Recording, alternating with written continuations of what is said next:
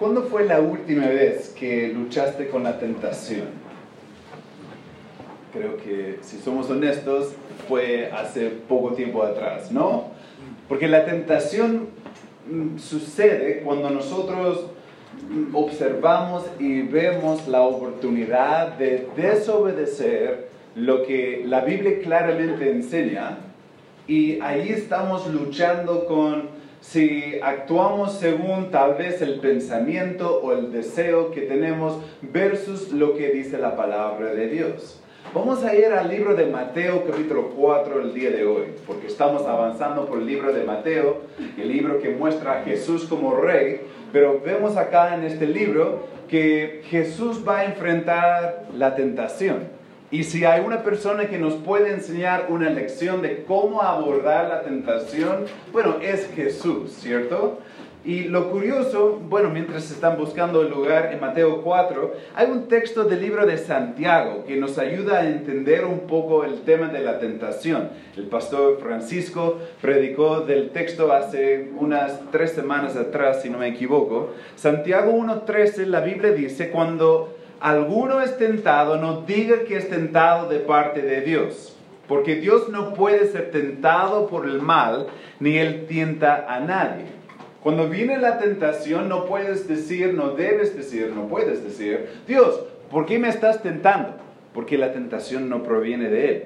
Sino, versículo 14, que cada uno es tentado cuando de su propia concupiscencia es atraído y seducido.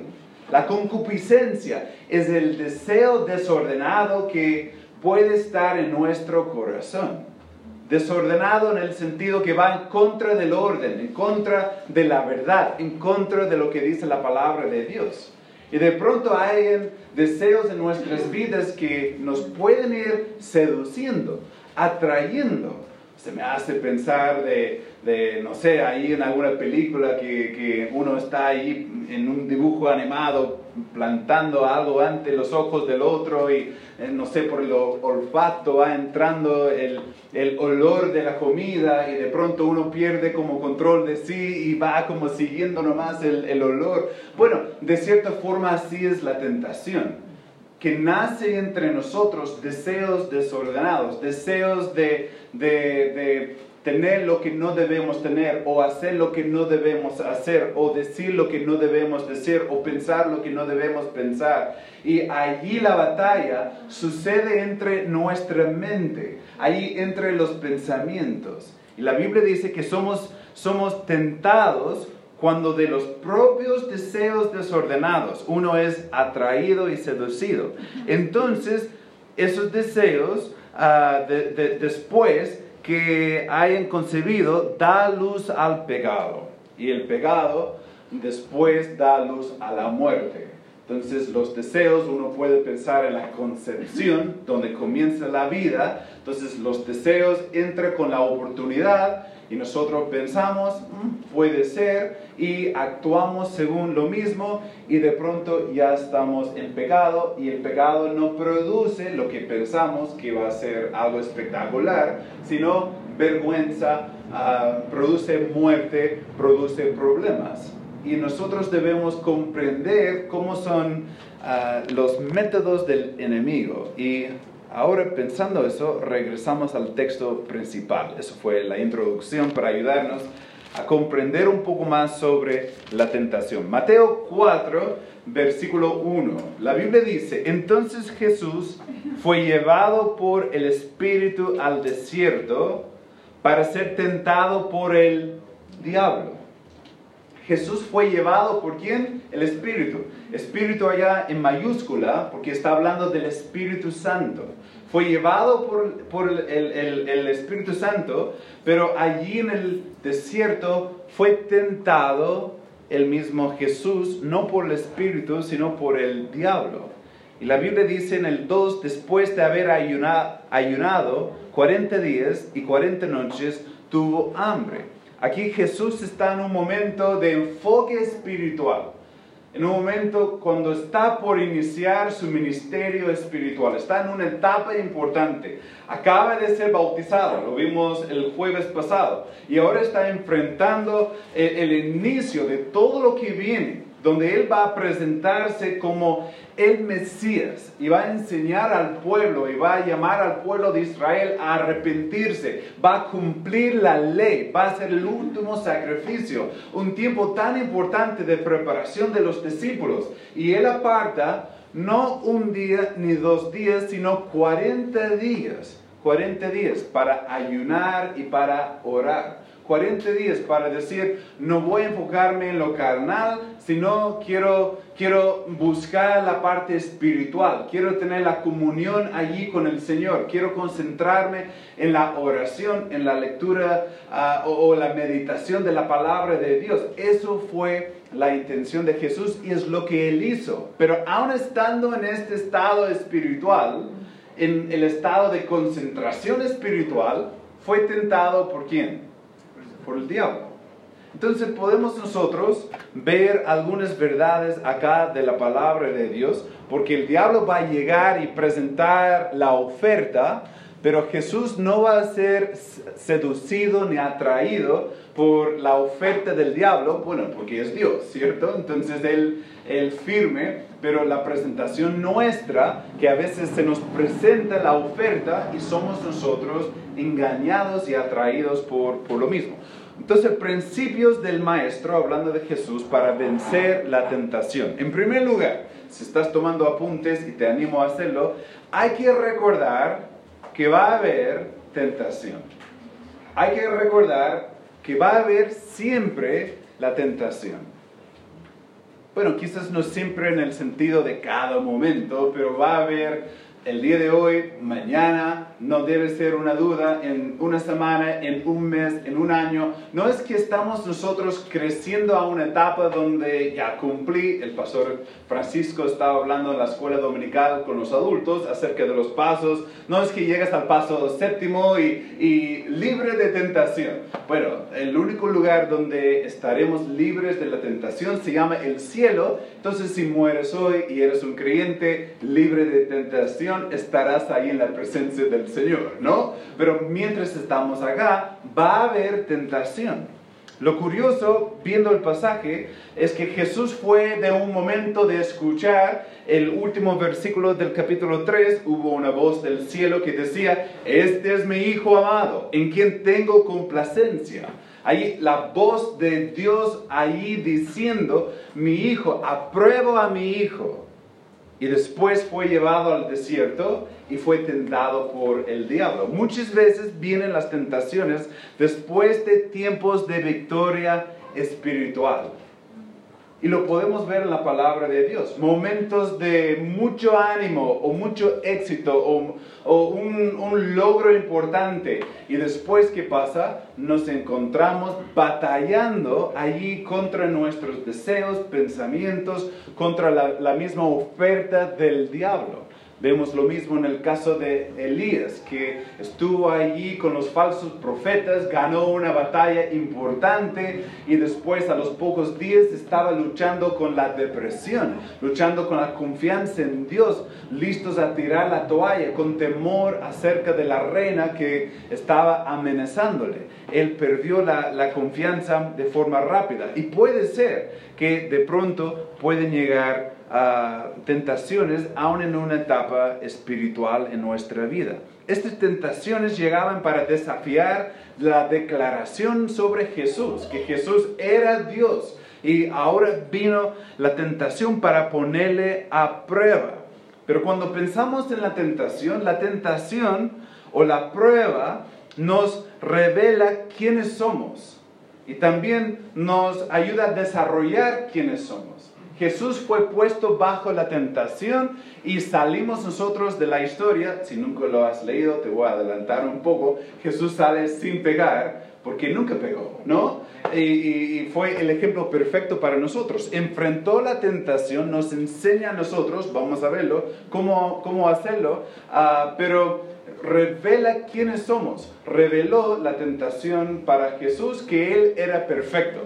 Pero la tentación para nosotros a veces revela que aún tenemos para trabajar, para crecer, ¿cierto? Entonces, una pregunta, hermanos. Si estamos nosotros leyendo la Biblia de forma regular, si estamos orando de forma regular, si estamos viviendo controlados por el Espíritu Santo, ¿podemos esperar una vida sin tentación, sí o no? No. No. ¿Por qué? Jesús, ahí lleno del Espíritu, guiado por el Espíritu, viviendo en comunión con el Padre, enfrentó tentación. Principio número uno. Hay que recordar que va a haber tentación en nuestras vidas. Va a haber y debemos entenderlo. Número dos, el segundo principio acá. Hay que recordar la verdad en el momento de la tentación. Y esto es el principio más importante. Si no has prestado atención a todo o a nada el día de hoy, ahora es el momento para ponerte a meditar en lo que estamos por ver de la palabra de Dios. La Biblia dice en el versículo 3, y vino a él, hablando de Jesús, vino a Jesús el tentador y le dijo, si eres el Hijo de Dios, di a estas palabras, se convierten en pan vi que estas palabras se convierten en pan. Acá, piedras, perdón, ah, se convierten en pan. Bueno, palabras, piedras, necesitamos pan, es el, punto, ¿no? Jesús ahí con hambre, quizás algunos están con hambre el día de hoy, pero aquí el, el, el enemigo está proponiéndole, pero ojo, en el versículo 3, y vino a él el tentador y le dijo, ¿cuál es la primera palabra que sale de la boca del diablo? Sí. Dando ahí la duda. Si eres el hijo de... Me, me hace recordar de otra conversación que ocurrió en el huerto, ¿no? Al inicio de la Biblia.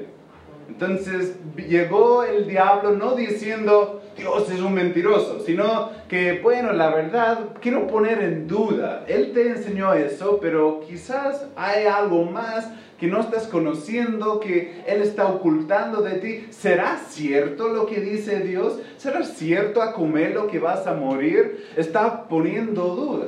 Cuando pensamos en la tentación, en pocas palabras, la tentación es una batalla entre la verdad y la mentira. Y el diablo viene presentándote una mentira.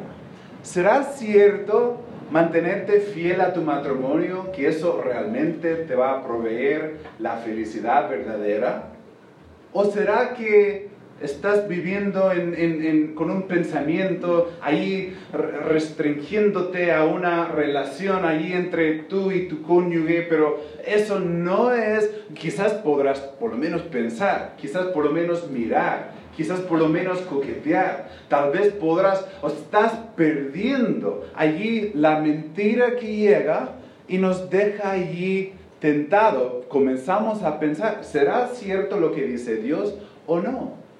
Estamos en el trabajo, allí llevando a cabo los, los deberes y, y de pronto hay una oportunidad para quizás concretar el negocio, avanzar con el proyecto y solamente tenemos que tirar la mentira piadosa, entre comillas, porque es imposible mezclar piedad con mentira, amén, porque uno es pecado, es como la oscuridad y la luz, pero pensamos en el momento quizás debería hacerlo porque, bueno, me, va a ofrecer más, me va a ayudar más y estamos batallando entre la verdad de hablar de forma honesta siempre o la mentira. ¿Y qué vamos a elegir entre los dos? Ya la batalla de la tentación viene siendo una batalla de la verdad versus la mentira. Versículo 4, la Biblia dice que Jesús respondió y dijo, escrito está, no solo de pan vivirá el hombre, sino de toda palabra que sale de la boca de Dios. Si tienes ahí como apuntes pequeños, porque algunas Biblias lo tienen, hay una cita que está, está vinculado con este pasaje. ¿Alguien tiene en su Biblia allí que muestra de dónde está citando Jesús? ¿Alguien lo tiene? ¿En qué parte? ¿De qué libro? Deuteronomio. Allí capítulo 8, ah, versículo 3. Mi Biblia tiene ahí como para soplar la respuesta. Algunos tienen. Pero lo interesante, Jesús dijo, escrito está. Y citó la Biblia. La forma de responder Satanás al diablo fue a través de citar un pasaje de la Biblia. ¿Dónde encontramos la verdad? En la palabra de Dios. A ver, ¿cuántos de nosotros tenemos opiniones sobre la vida? Ya todos, ¿cierto? ¿Y las opiniones nuestras son, son siempre verdades o, o no? Algunos dicen que sí. Oye, este, no voy a decir que era mi hijo para no salir en vergüenza yo, ¿ya? No, a veces tenemos opiniones que pueden ser ciertos, pero la verdad, tu opinión tiene cierto valor, mi opinión puede tener algún valor, pero comparado con la palabra, tenemos la perfección y nuestras opiniones no tienen casi nada de importancia, porque la palabra de Dios, allí está la verdad. Amén. Y a veces nos sentamos y conversamos acerca de, de, luchas que estás teniendo en tu vida y tú dices, es que pastor, bueno, a mí me parece, ya, ahí estamos mal, no importa tanto lo que te parece, ni me ni importa tanto lo que me parece, lo que importa es lo que dice la palabra de Dios, ¿cierto? Por eso nosotros llegamos de forma regular a la iglesia para leer la Biblia, para estudiar la Biblia, porque quisiéramos llenar nuestra mente con la verdad para enfrentar las batallas y poder identificar de forma rápida las actitudes pecaminosas, las actitudes que, que concuerden con la mentira versus las actitudes correctas que concuerden con la verdad. Jesús dijo, escrito está. Versículo 5, entonces el diablo le llevó a la santa ciudad y le puso sobre el pináculo del templo y le dijo, si, si eres el Hijo de Dios, de nuevo, ahí como duda, échate abajo, porque escrito está, a sus ángeles mandará acerca de ti y en sus manos te sostendrán para que no tropieces con tu pie en piedra. Jesús le dijo, bueno, en mi opinión, él podría haberlo dicho porque lo que él dice ya es verdad, pero él en vez nos, nos marca el ejemplo. Dice, escrito está también, no tentarás al Señor tu Dios. Otra cita del Antiguo Testamento. Otra vez le llevó el diablo a un monte muy alto y le mostró todos los reinos del mundo y la gloria de ellos. Y le dijo, todo esto te daré si postrado me, adora, me, adores. si alguien me puede traer un vaso de agua sería de mucha ayuda. Ya, muchas gracias. El pastor Pancho estaba enseñando la escuela dominical y entró, parece síntomas de, algún virus, ¿no? Espero que no sea algo de corona. Carlos Fernández nos visitó durante la semana por un día, el día el día jueves estaba durante, durante la mañana en Santiago en una reunión, entonces él pasó no tan lejos de Talca, entonces todos estaban molestándole que él debería andar ahí protegiéndose, pero gracias a Dios no estaba ahí en, en, Talca.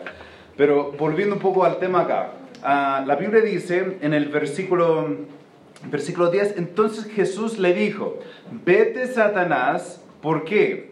escrito está, al Señor tu Dios adorarás y a Él solo servirás. El diablo entonces le dejó y aquí vinieron ángeles y le servían. Es interesante ver el ataque de Jesús, la defensa de Jesús, la respuesta de Jesús. Tres veces dijo, escrito está. Quiero hacerte recordar, me estás proponiendo una mentira, pero yo te voy a decir lo que es la verdad. Estás mostrando que esta oferta podría convenir más, pero no. La Biblia dice, y nosotros, la meta, hermanos, para vencer la tentación es llenarnos tanto de la palabra de Dios que cuando viene la oferta y estamos nosotros ahí pensando, tal vez podrá ser que de pronto, de forma rápida, recordamos lo que dice la Biblia y alineamos nuestros pensamientos, nuestro conducto con lo que dice la palabra de Dios, no por lo que nosotros pensamos o lo que nos parece a nosotros. Es importante eso algunos textos de la palabra que nos puede ayudar a recordar esta verdad. Filipenses 4.8.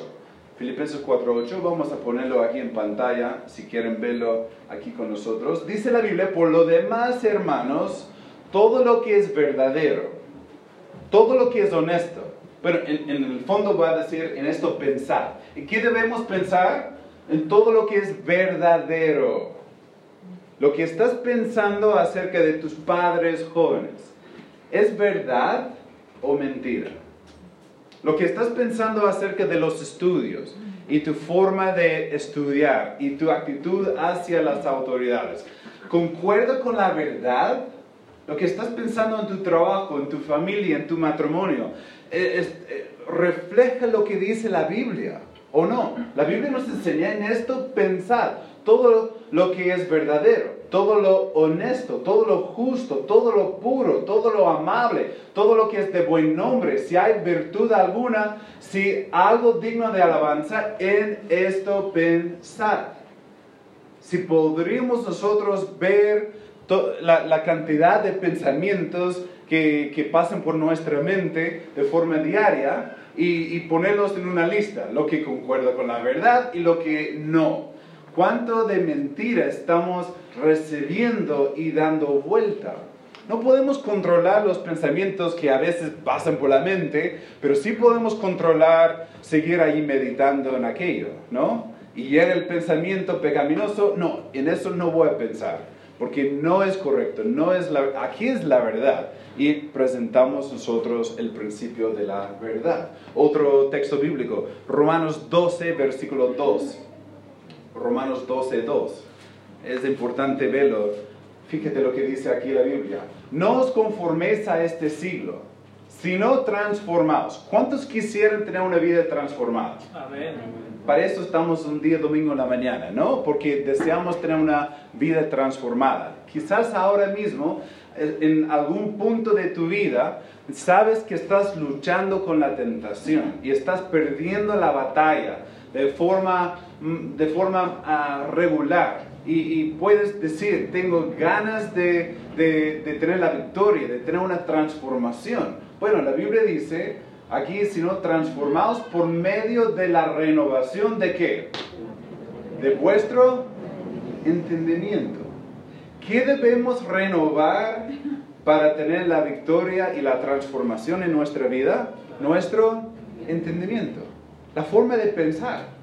Porque estamos pensando demasiado en la mentira, estamos demasiado frecuente aceptando la oferta y pensando, bueno, así son todos los, hombres, así son todos los compañeros, así, así es la forma normal. Claro, el pastor puede decir lo que quiere decir, pero de lunes a, viernes o de, de, de lunes a sábado, la vida real es así, aunque la Biblia dice que es asá.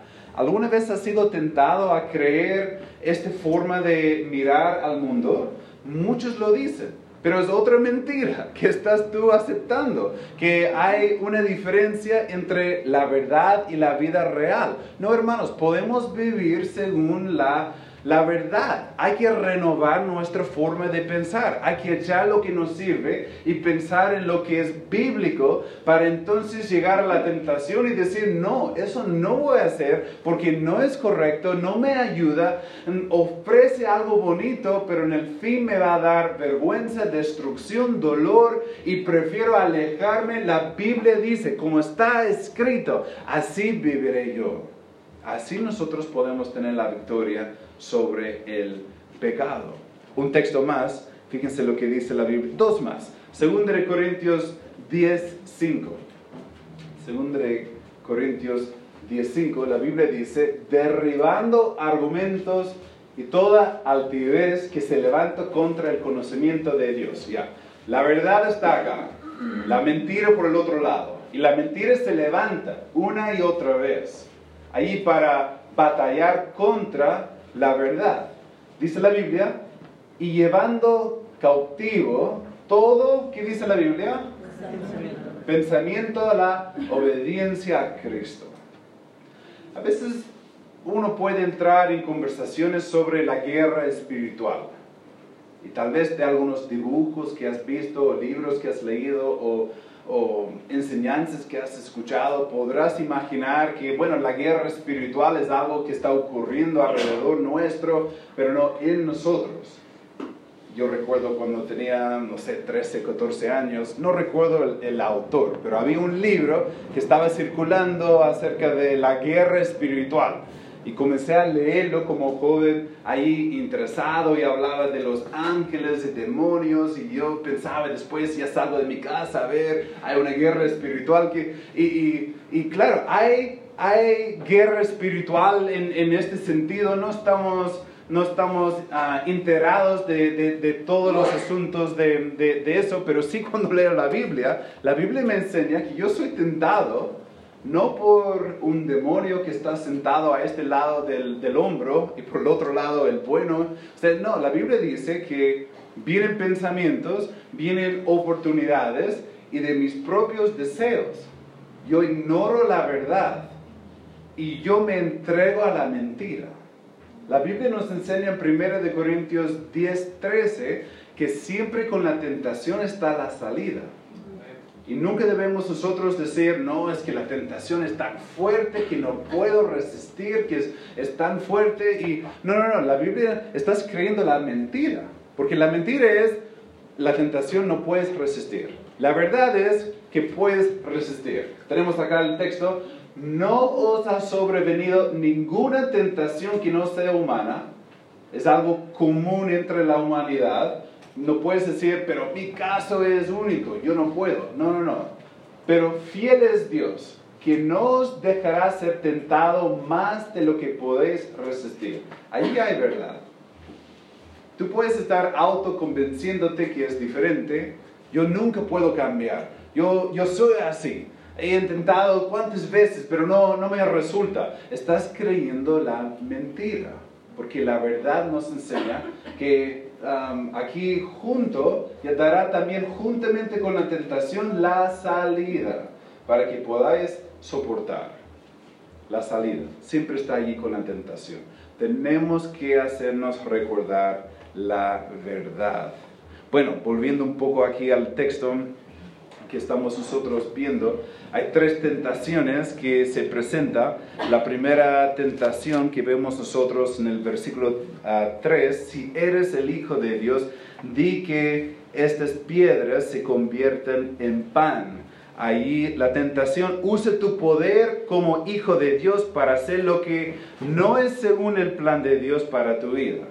Y Jesús contesta ya diciendo, no solo del pan vivirá el hombre, sino de toda palabra que sale de la boca de Dios. Yo estoy viviendo según el plan de Dios.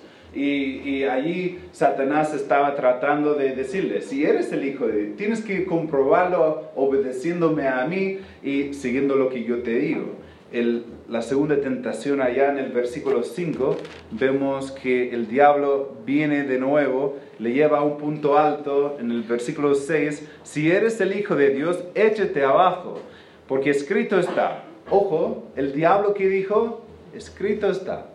Yo quiero tomar un texto de la Biblia y sacarlo de su contexto y decir, bueno, no está escrito en la Biblia tal, tal pasaje, y Jesús vuelve a, decir, bueno, en la Biblia dice, no tentarás al Señor tu Dios. Allí la batalla de la verdad. El mismo diablo, siendo muy astuto, está tratando de luchar con la palabra. Esta vez la tentación era exigir a Dios pruebas de su autoridad y veracidad.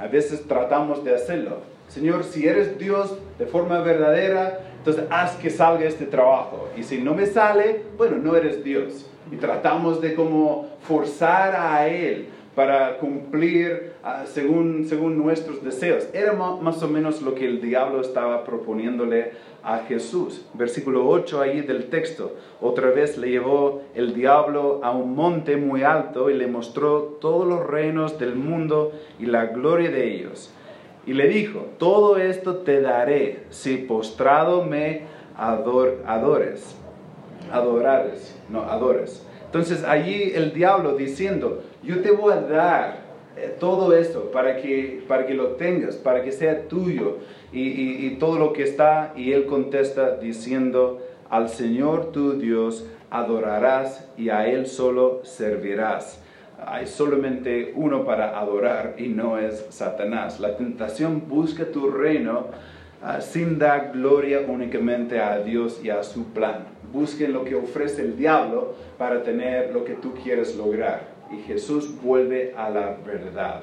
Entonces, el tercer principio, y aquí hay un poco de alivio para nosotros, aunque siempre va a haber, siempre va a presentarse tentaciones a lo largo de nuestra vida, hay que recordar que la tentación no durará para siempre, no durará para siempre.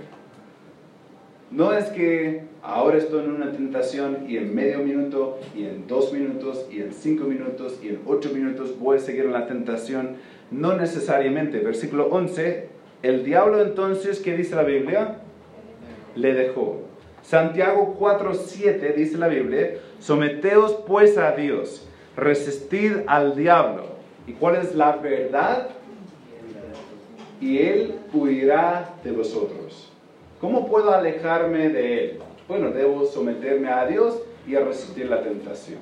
Viene la oferta, puede ser una vez, puede ser dos veces, puede ser tres veces, quizás va a volver mañana o en una semana o en un mes más, pero si sigo resistiendo, si sigo sometiéndome a Él, entonces uno puede vivir en la victoria. La Biblia nos enseña que si el hombre justo se cae siete veces, se levanta.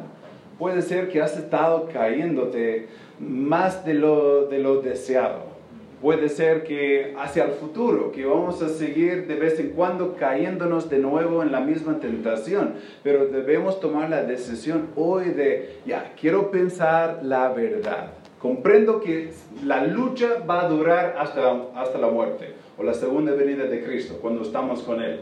Pero hasta aquel momento yo voy a luchar con la verdad. Quiero pensar lo que dice la palabra de Dios, no lo que pienso, lo que siento, sino la verdad. Tomamos una decisión hoy de resistir al diablo, de someternos a él y de pensar en la verdad cuando vienen las tentaciones. Vamos a orar. Padre, te agradezco por lo que estamos estudiando de tu palabra. Te agradezco, Señor, por las verdades que encontramos acá.